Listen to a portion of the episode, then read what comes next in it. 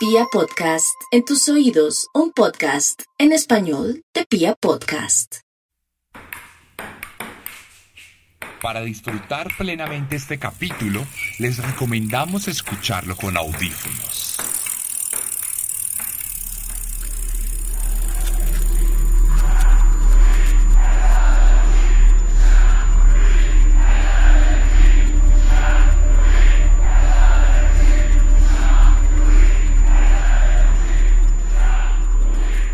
El fútbol. Quienes me conocen saben bien que mi corazón es fiel devoto de este hermoso deporte de antiguas raíces y prácticas eternas. Al fútbol debo gran parte de mi personalidad. Forjé mi carácter en las derrotas más dolorosas y conocí el sentido más puro de la felicidad cuando mi equipo levantó las copas que ni siquiera me atreví a soñar. Como los fieles religiosos, cada fin de semana me peregrinaba a las inmediaciones de un destartalado estadio digno de una metrópoli subdesarrollada y caótica. Nunca me sentí tan bogotano como cuando gritaba las estrofas finales del himno de mi ciudad justo antes del inicio de los 90 minutos y probablemente, con algo de vergüenza, debo decir que tampoco me sentí tan orgulloso de ser colombiano como cuando los jugadores de mi selección bailaron en Brasil o en la lejana Rusia. No podría imaginar mi vida sin el fútbol. Probablemente no sería la misma persona que soy y ninguno de mis contenidos existiría. En algunas ocasiones me salí de casillas por cuenta de esa pelotita de cuero, pero al final del día la verdad es que he logrado mantener la cordura gracias a la práctica y expectación de ese deporte hermoso que más que otra cosa parece un auténtico regalo de los dioses. Pero hubo otros momentos en los que el fútbol fue mucho más que fútbol para mí. Recuerdo cuando durante mi juventud llevé mi bandera de Palestina al estadio para mostrar una suerte de apoyo simbólico con uno de los pueblos más oprimidos del mundo.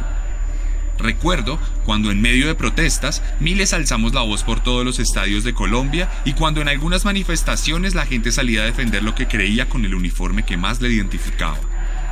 Porque al final el fútbol nos permite algo que la sociedad no siempre nos garantiza, la posibilidad de pertenecer. Por eso, en ocasiones, este deporte maravilloso puede ser peligroso. Despierta pasiones incontrolables y con ello puede dejar ver lo peor de nosotros. La violencia es una de nuestras condiciones más puras, y sobre el césped sagrado es donde más sale a relucir nuestra honestidad siniestra.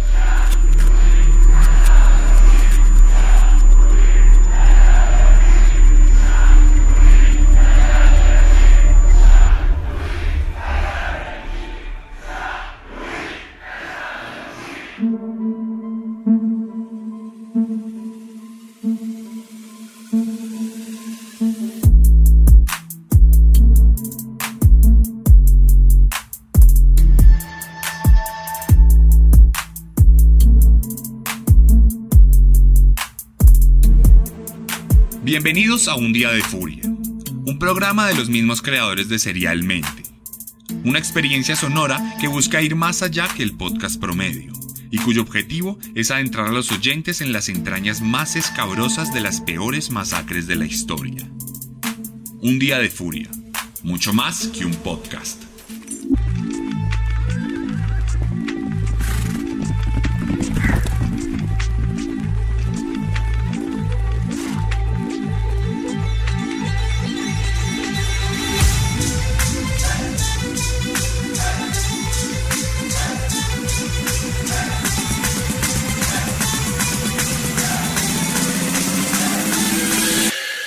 Primero de febrero de 2012 no era un día particularmente normal en Egipto. El país de los faraones todavía no se había terminado de recuperar del estruendoso despertar de la primavera árabe. Aquella ola de protestas que exacerbaron a la población al punto de llevarla al límite de una confrontación armada. Durante semanas, cientos de miles de personas se congregaron en las inmediaciones de la Plaza Tahrir, en el Cairo, para exigir la salida del presidente Hosni Mubarak, quien se había atornillado en el poder durante décadas, en medio de escándalos de corrupción y fuertes sospechas de fraude a la democracia. Nuestra generación vivió las revoluciones árabes de una forma particular, pues fueron las primeras que se expandieron a través de las redes sociales, cautivando los ánimos libertarios de las juventudes alrededor del mundo. Incluso el gobierno egipcio apagó el Internet entendiendo su importancia en el marco de las protestas, algo que al final resultaría insuficiente a la hora de aplacar a un pueblo milenario acostumbrado a luchar por sus intereses según la situación lo indique. Aquellas protestas, que por momentos fueron tremendamente violentas, dejaron como resultado a un país convulso e inestable que no logró transformarse de forma inmediata y que sucumbió ante los intereses de algunos partidos políticos y de las fuerzas militares, quienes tomaron el poder aprovechándose del clamor del pueblo que exigía la salida de Mubarak bajo cualquier precio.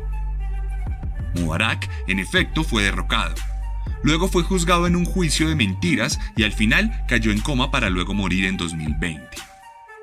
Cientos de personas perdieron la vida en medio de las protestas y la población civil sufrió grandes heridas de espíritu al ver cómo la fuerza pública la sometió de formas inenarrables. La confianza en la policía y el ejército no fue la misma. Y aunque el poder cambió de manos, lo cierto es que varios jerarcas militares que gozaban de posiciones privilegiadas durante la era de Mubarak continuaron su gobierno durante la subsiguiente junta militar.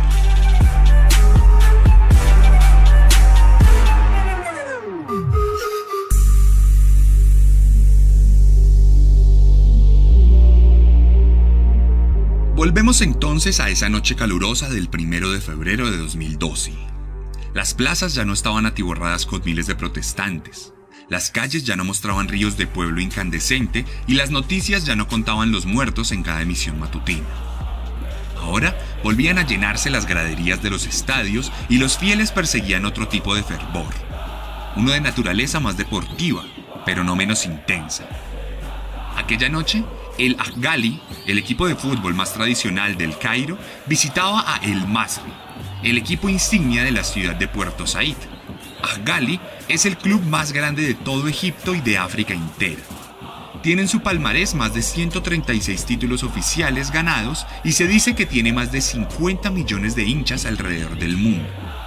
Su nombre, traducido al español, quiere decir el nacional, y su hinchada es reconocida como los Diablos Rojos. Por su parte, el Masri es un equipo mucho más modesto que a pesar de tener en su vitrina 22 torneos oficiales, nunca ha sido campeón de una liga nacional. Su nombre quiere decir el egipcio, y sus colores verdes fueron elegidos por sus fundadores, unos nacionalistas que en los años 40 pretendían hacer frente a la ocupación británica del país a través del fútbol. Ambos equipos eran dispares, pero esa noche los goles pasarían a segundo plano.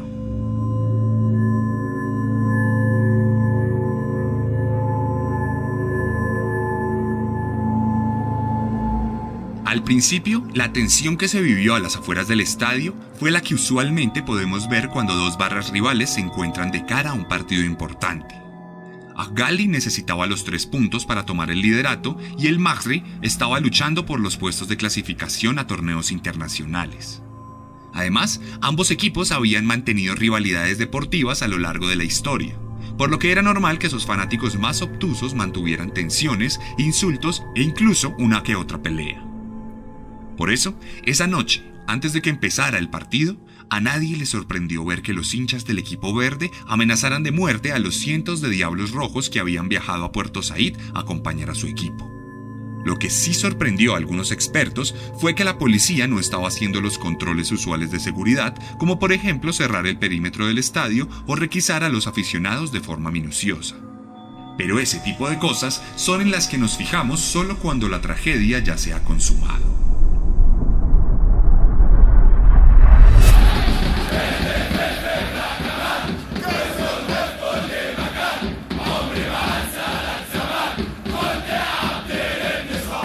Pero al interior del estadio, el infierno se erigió como suele ocurrir alrededor de una cancha de fútbol.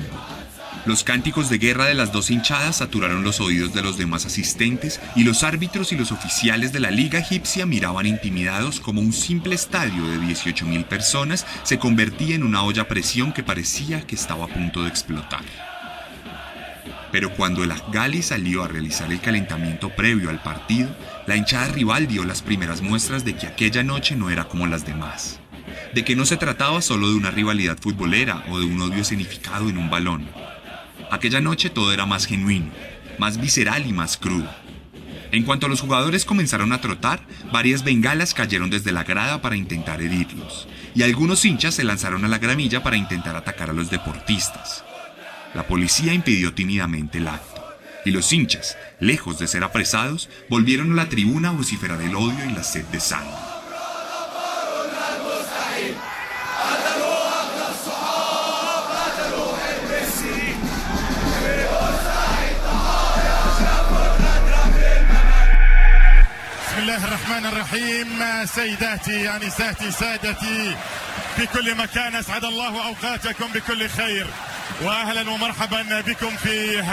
El partido comenzó 30 minutos tarde debido a los desórdenes provocados por la hinchada local.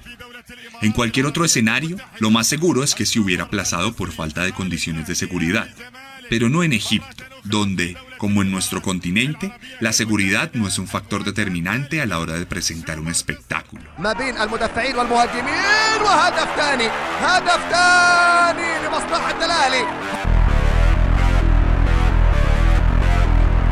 Pronto, a los 11 minutos de juego, el marcador se abrió luego de que Fabio Jr. aprovechara una desatención de la defensa local y pusiera a ganar a los Diablos Rojos visitantes.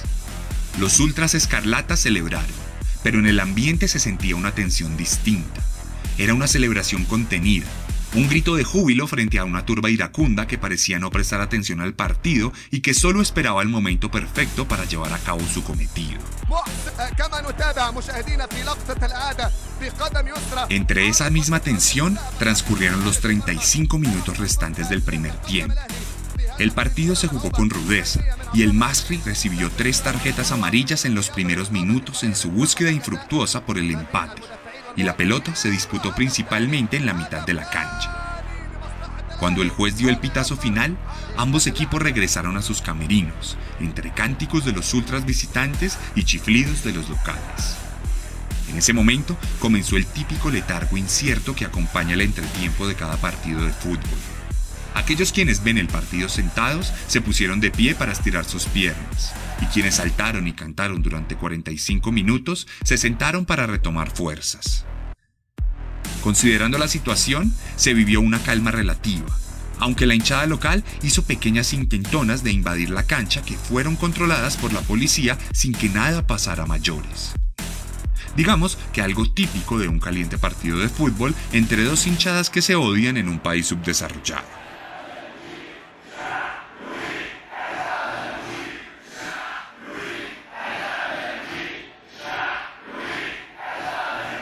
20 minutos después, los jugadores volvieron a salir a la grama trotando al son del aliento de miles de fieles. El segundo tiempo estaba por ser disputado.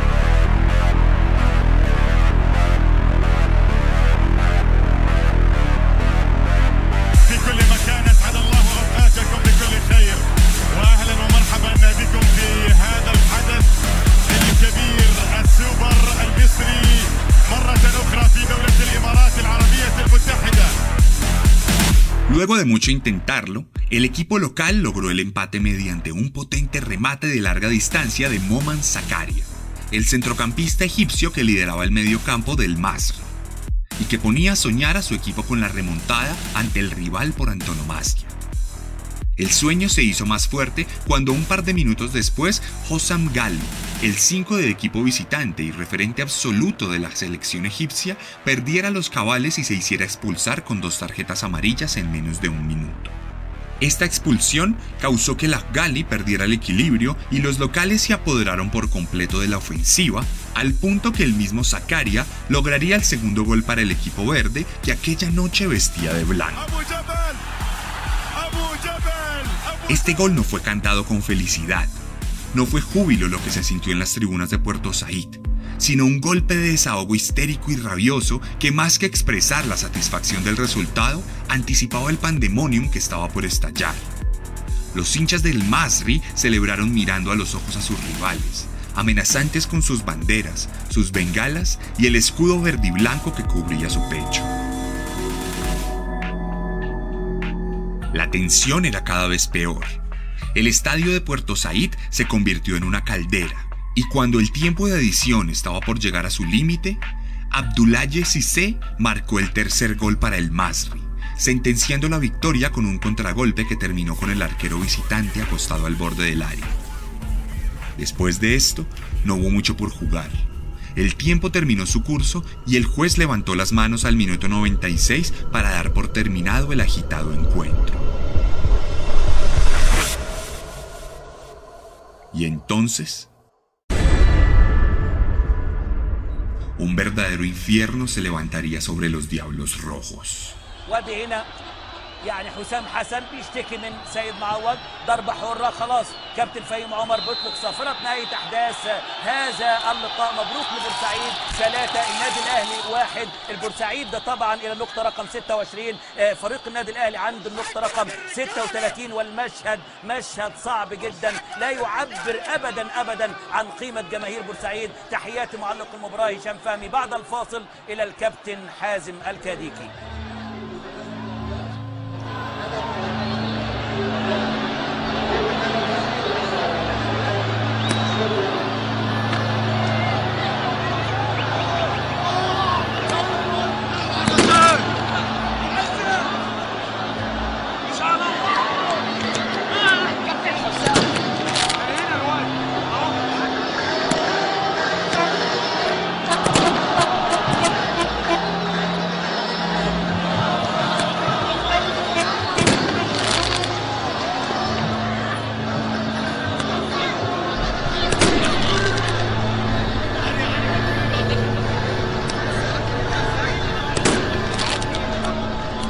Pasaron más de 30 segundos entre el final del partido y la invasión del público local a la cancha. Desde todos los sectores de la tribuna, hordas de egipcios enfurecidos se abalanzaron sobre la gramilla que minutos atrás brindaba un espectáculo de fútbol. Miles de personas se agolparon sobre la cancha. Algunas tenían bombas de estruendo, otras piedras y la mayoría portaban navajas y otros objetos cortopunzantes que, dado el caos que se vivía, se volvieron mortales a los ojos de los diablos que estupefactos observaban los ríos de gente. Por el cielo comenzaron a surcar bengalas de varios colores que desataron incendios por todo el estadio. El césped de la tribuna ardía dejando grandes estelas de humo y las tribunas comenzaron a ser consumidas por las llamas, casi como si alguien les hubiera regado con gasolina. En la tribuna sur del estadio, los ultras de Al-Ghali se horrorizaron al ver la cantidad impresionante de enemigos que se levantaban frente a sus ojos. Por mucho que la vida de Ultra te recuerde la importancia de siempre pelear y hacer frente a los rivales, en este caso resultaba ridículo proponer cualquier tipo de resistencia, dado que sus hinchas eran multiplicados por cuatro y ellos se encontraban desarmados, mientras que los rivales empuñaban todo tipo de armas sin que la policía hubiese hecho absolutamente nada por detenerlos. Entonces, atendiendo al sentido común, los Diablos Rojos decidieron huir del lugar, por lo que se apresuraron a tomar las salidas del estadio y a cruzar en manada los vomitorios y pasillos del lugar, para encontrarse con la terrible noticia de que las autoridades habían decidido cerrar las puertas del estadio dejándolos atrapados al interior del mismo. La masacre era inevitable.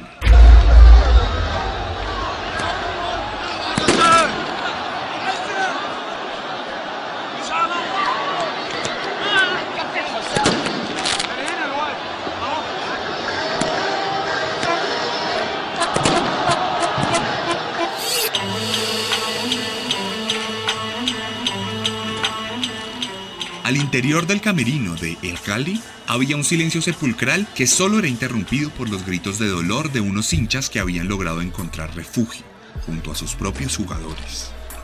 Dentro estaban los más de 20 deportistas acompañados del cuerpo técnico y un par de dirigentes. Ninguno musitaba palabra debido al miedo que toda la situación generaba.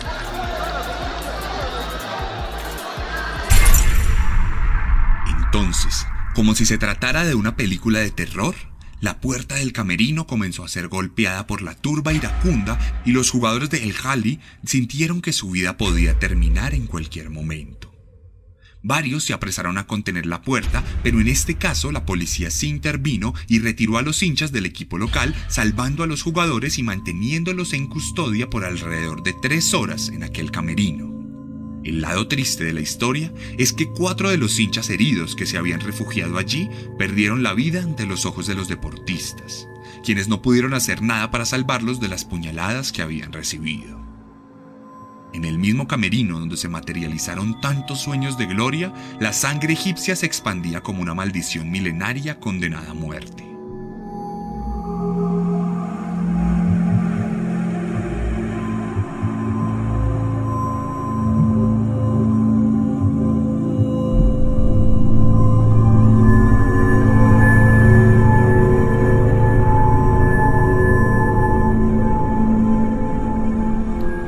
Poco menos de 20 minutos, los hinchas del Masri atacaron de forma indiscriminada a los Diablos Rojos del Gali. Poco a poco, la hinchada visitante se fue diezmando y los muertos comenzaron a llenar los diferentes lugares del estadio. Algunos perecieron en el mismo arco donde su equipo terminó tratando de marcar un gol. Otros, como dice la canción, dejaron la vida en la tribuna pero la mayor parte de los muertos fueron el resultado de una terrible estampida provocada por el actuar de la policía que no quiso abrir las puertas inicialmente. En total, fueron 74 muertos aquella noche. La mayoría presentaron traumas craneoencefálicos y asfixia. Otros murieron como resultado de las heridas de armas cortopunzantes y algunos perdieron la vida como resultado de las llamas que se extendieron. De los 74 muertos, solo uno fue policía y otro un hincha del Masri. El resto, diablos rojos que partieron de este mundo en medio de un infierno.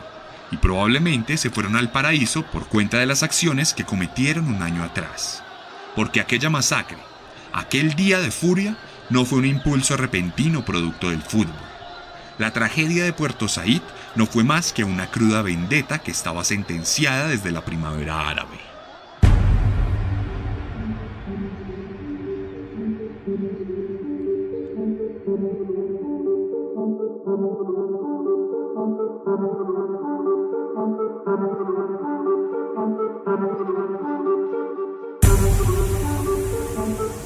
Resulta que en el marco de las protestas sobre las que hablamos al principio de este capítulo, algo muy común era la ocupación constante de la plaza central del Cairo. En innumerables ocasiones, la fuerza pública trató de desocupar la plaza para quebrantar el fulgor de la revolución y apagar la llama del cambio. Fue entonces cuando pudimos presenciar los más épicos escenarios de resistencia a manos de civiles armados con botellas de plástico y bates rudimentarios. Vimos también cómo los cristianos hicieron cadenas humanas para que los musulmanes pudieran rezar y luego los seguidores del Islam devolvían el favor. Presenciamos muestras de humanidad memorables en medio de las disputas, y en medio de todo eso vimos cómo surgió el increíble protagonismo de los ultras de El Gali. Los Diablos Rojos fueron auténticos ángeles que protegieron a los más débiles y que además de estar siempre en la primera línea de batalla contra la policía, fueron fundamentales en las operaciones logísticas del movimiento revolucionario que meses después lograría derrocar al gobierno de Mubarak. Una barra de fútbol como pilar fundamental de una revolución. Un comportamiento idílico por el que el pueblo siempre estuvo agradecido. Pero el problema es que cuando se dio el cambio de régimen, Egipto no se convirtió en otro país automáticamente. Muchos de los líderes militares de Mubarak conservaron su posición de poder en el gobierno siguiente y además la población civil fiel al régimen antiguo guardó tremendo rencor por unos de los líderes más visibles de la revuelta. Los hinchas del Masri, fieles a su sentimiento nacionalista en el que fueron fundados, eran también seguidores acérrimos de las políticas de Mubarak, por lo que fueron el aliado perfecto de ese sector del gobierno para gestar esta masacre. Esta fue la razón verdadera por la que la policía no abrió las puertas, y no la respuesta oficial que señalaba el hecho de evitar que el caos invadiera las calles de la ciudad. Es por eso que ese día no hubo requisas y pudieron entrar cuchillos al estadio libremente. Es por eso que la matanza fue tan impresionante y los bandos se vieron tan en desventaja. De cualquier manera, las consecuencias no se harían esperar. La noticia le dio la vuelta al mundo y las presiones instaron a una investigación en la que no se logró determinar la relación directa de los grandes responsables, pero sí se afirmó que evidentemente se trató de un plan premeditado y no simplemente de una gresca futbolera. Al día siguiente fueron decretados 40 días de luto por la masacre. El Congreso egipcio abrió una sesión extraordinaria en la que se determinó que los muertos serían tratados como héroes de la revolución y los más de 500 heridos recibieron ayudas estatales. El gobierno abrió una cuenta de caridad para que la gente donara dinero para las familias y el club de fútbol El Gali dio un millón de liras egipcias, alrededor de 70 mil dólares. Cuatro jugadores del club se retiraron del fútbol definitivamente y el cuerpo técnico, nacido en Portugal, se retiró a su país para no volver jamás. Fabio Jr., el autor del gol de los Diablos Rojos, tuvo que asistir a terapia durante siete años y solo pudo volver a jugar en el 2019 en un pequeño club brasilero de división regional. La liga egipcia fue cancelada por dos años y Puerto Said no vio ningún partido profesional hasta siete años después. En total hubo 73 detenidos, de los cuales 46 fueron a prisión y 21 fueron condenados a morir en la horca. Esta decisión del tribunal desató fuertes protestas en Puerto Said que a su vez dejaron 30 muertos más en una sola jornada mientras que en el Cairo la hinchada roja salió a celebrar la decisión. Dicen por ahí que el fútbol y la política no se deben mezclar. Yo en cambio creo que el fútbol en sí mismo es un acto político y que ambas cosas están ligadas por naturaleza. Pocas cosas definen tanto la cultura colectiva y la formación personal como el fútbol. Y en esencia, todo lo que nos define como miembros de la sociedad es político.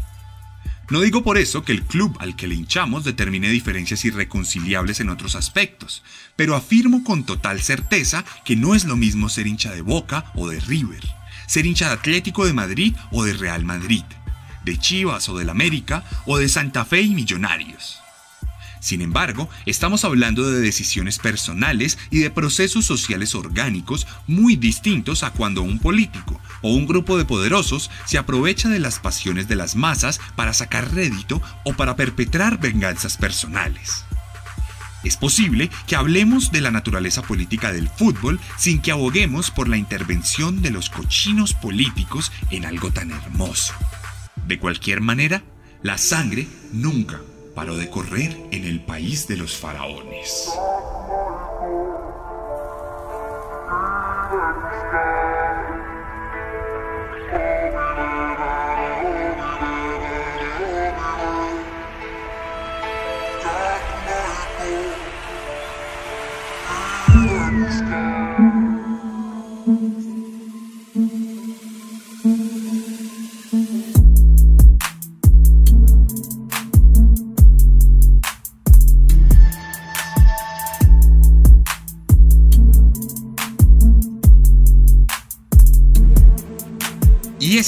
La sexta entrega de la primera temporada de Un Día de Furia.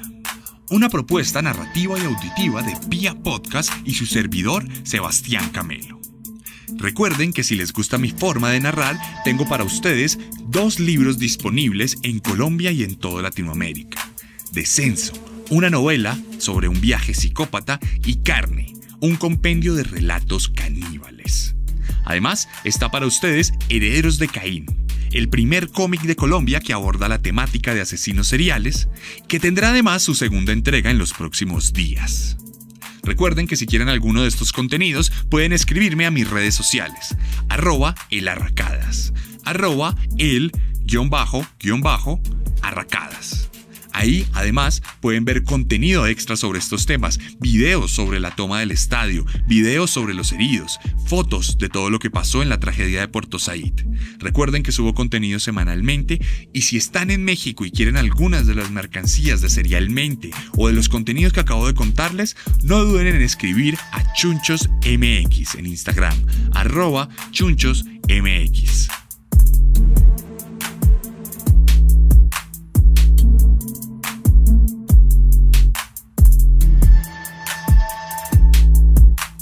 Mi perfil de Instagram pueden hablarme para cualquier duda, cualquier opinión y no duden en llegar a la publicación de esta historia y comentarme qué les pareció el capítulo, qué les pareció esta historia y qué opinan de la injerencia de la política en el fútbol. Hablemos y debatamos en Instagram.